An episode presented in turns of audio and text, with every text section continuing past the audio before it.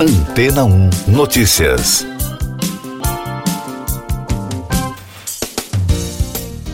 Bom dia. A NASA, a Agência Espacial dos Estados Unidos, tentará hoje pela primeira vez mudar a trajetória de um asteroide em uma missão inédita de defesa planetária.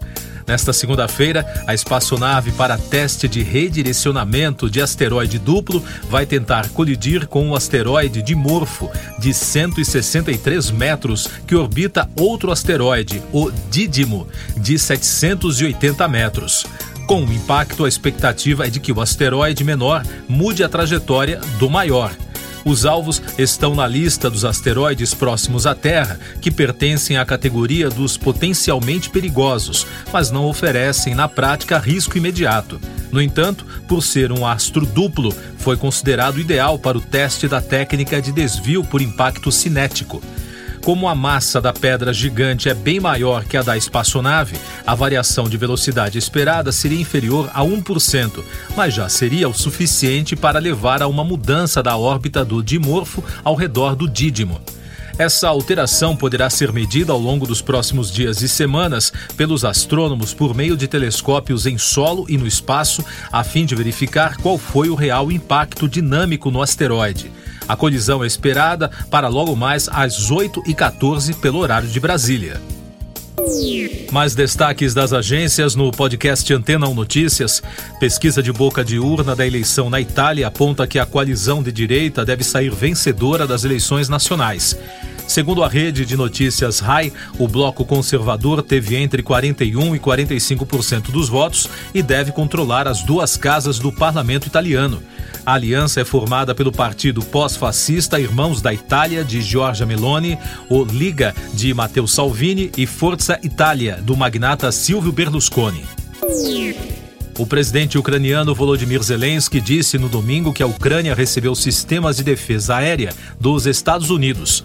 O ucraniano também agradeceu ao governo americano por outros sistemas de lançamento de foguetes múltiplos que permitiram à Ucrânia avançar contra as forças russas. Os Emirados Árabes Unidos assinaram no domingo um acordo com a Alemanha para o fornecimento de gás natural e de diesel até o final do ano.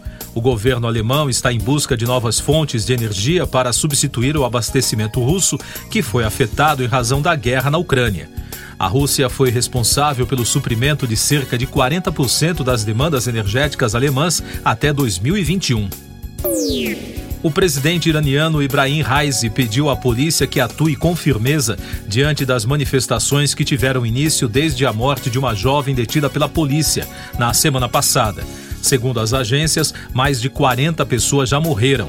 No sábado, foram realizadas manifestações nos Estados Unidos, na França, no Iraque e no Chile em apoio ao movimento. Autoridades nas Filipinas entraram em estado de alerta máximo no domingo quando o supertufão Noru começou a atingir as ilhas orientais do país em direção à principal ilha de Luzon. A tempestade tem rajadas de vento de até 295 km por hora. O monitoramento do olho da tempestade é feito pela Administração de Serviços Atmosféricos, Geofísicos e Astronômicos das Filipinas. Eu sou João Carlos Santana e você está ouvindo o podcast Antena 1 Notícias, agora com os destaques das rádios pelo mundo. Nos Estados Unidos, a Fox News informou que a cantora Rihanna confirmou sua presença no show do intervalo do Super Bowl no State Farm Stadium em Phoenix, no Arizona, em 12 de fevereiro. A estrela pop compartilhou uma imagem nas redes sociais de sua mão segurando uma bola de futebol oficial da NFL. Antes da confirmação, o nome de Taylor Swift também era cogitado para o evento. Ainda dos Estados Unidos, da rede iHeartRadio, o baixista da banda Red Hot Chili Peppers, Flea, publicou uma nova versão em brochura de seu livro de memórias intitulado Ace for the Children. O músico foi ao Instagram no fim de semana para anunciar que, além do projeto, para marcar a ocasião, escreveu um novo capítulo que não foi incluído na impressão de capa dura da obra.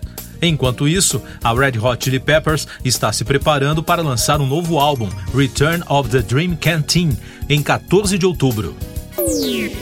Ainda dos Estados Unidos, da rede iHeartRadio, o baixista da banda Red Hot Chili Peppers, Flea, publicou uma nova versão em brochura de seu livro de memórias intitulado Ace for the Children. O músico foi ao Instagram no fim de semana para anunciar que, além do projeto, para marcar a ocasião, escreveu um novo capítulo que não foi incluído na impressão da capa dura da obra. Enquanto isso, a Red Hot Chili Peppers está se preparando para lançar o novo álbum Return of the Dream Canteen em 14 de outubro. Da capital britânica da rádio Capital FM. A série da Netflix, Emily em Paris, não tem apenas uma nova temporada a caminho, mas as temporadas 3 e 4 já estão garantidas. Segundo a emissora britânica, a produção já está em andamento e os fãs já foram presenteados com algumas fotos dos atores em ação.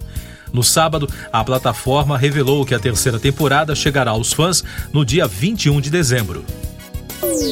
E da BBC, os shows agendados na Polônia pelo cofundador do Pink Floyd, Roger Waters, foram cancelados em meio à repercussão com a posição do músico sobre a guerra na Ucrânia.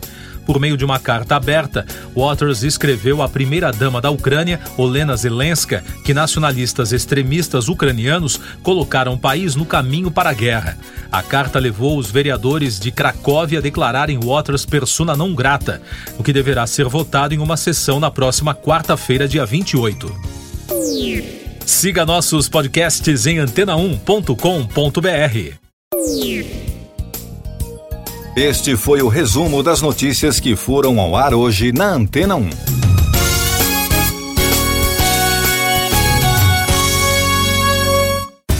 Depois de tanto conteúdo legal, que tal se hidratar com água rocha branca?